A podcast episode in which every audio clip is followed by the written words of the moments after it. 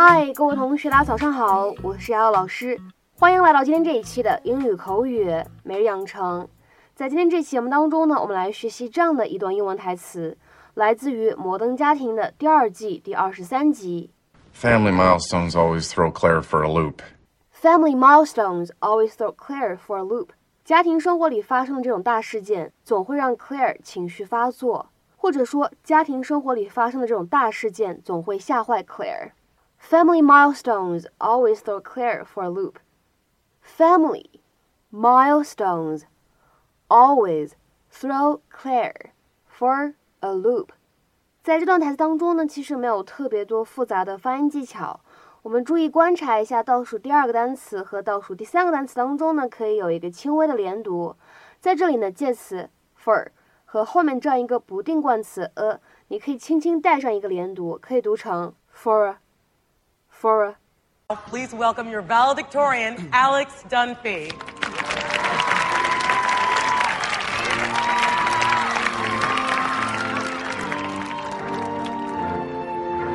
Where are my mom and dad?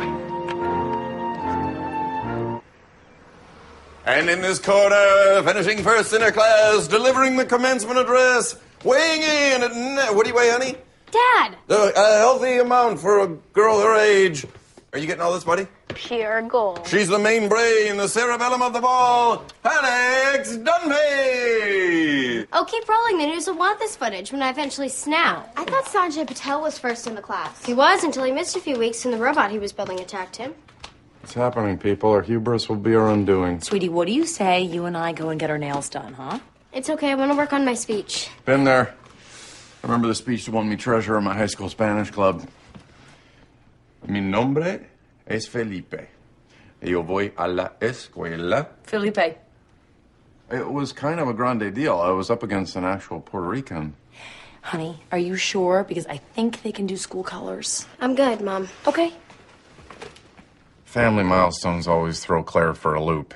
She holds it in, and then the next day she has a total meltdown, and I have to pick up the pieces. Problem is, tomorrow I'm supposed to go to Vegas with my buds, so I need her to melt down today. Otherwise, what happens in Vegas won't happen to me because I won't be there. Emotional day, huh? Happy day. Happy and sad. Hmm. Guys, I can't go to Vegas because my wife's freaking out. Trust me, that is not a phone call you want to make to a bunch of ex college male cheerleaders. They will mock you with a hurtful rhythmic taunt.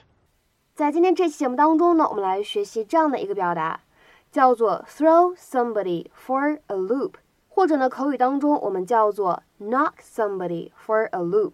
这样的两个短语呢，都是在口语当中来使用的。我们来看一下它们的英文解释。If someone or something throws you for a loop or knocks you for a loop, they shock you or surprise you very much。所以这样的两个短语 throw somebody for a loop，或者呢 knock somebody for a loop， 可以用来指让某个人呢非常震惊、吃惊这样的意思。下面呢，我们来看几个例句。第一个，It really threw my boss for a loop when I announced I was leaving the company。当我告诉我老板我要离职的时候，他非常震惊。It really threw my boss for a loop when I announced I was leaving the company。再比如说，看第二个例子，He knocked me for a loop when he said he was getting married again。 当他告诉我他又要结婚了的时候，我下巴都要惊掉了。He knocked me for a loop when he said he was getting married again。再比如说，看下面的这样一个例子，The end of that trick always throws the audience for a loop. I love watching their faces as they desperately try to figure it out. 那个戏法的末尾总是会让观众们感到大吃一惊。我喜欢看他们急切的想弄明白到底发生了什么的那种表情。 The end of that trick always throws the audience for a loop. I love watching their faces as they desperately try to figure it out. 好，下面呢，我们再来看一下这样的一个例子。The result of the election knocked most people for a loop. 这次选举的结果让大部分人都大跌眼镜，或者说呢，感觉到大吃一惊。The result of the election knocked most people for a loop. 再比如说，看下面这样一个例子：I think I threw her for a loop when I said "That's fine, honey." 当我说“亲爱的，没关系”的时候，我觉得我让他倍感吃惊。I think I threw her for a loop when I said That's fine, honey。那么有的时候呢，throw somebody for a loop 也可以表示让某个人呢觉得很迷惑、很困惑、很迷茫这样的意思。比如说，看下面这样一个例句：Don't let this question throw you for a loop。别让这个问题呢把你给搞懵了。Don't let this question throw you for a loop。那么在今天节目的末尾呢，请各位同学尝试翻译下面这样一段话，并留言在文章的留言区。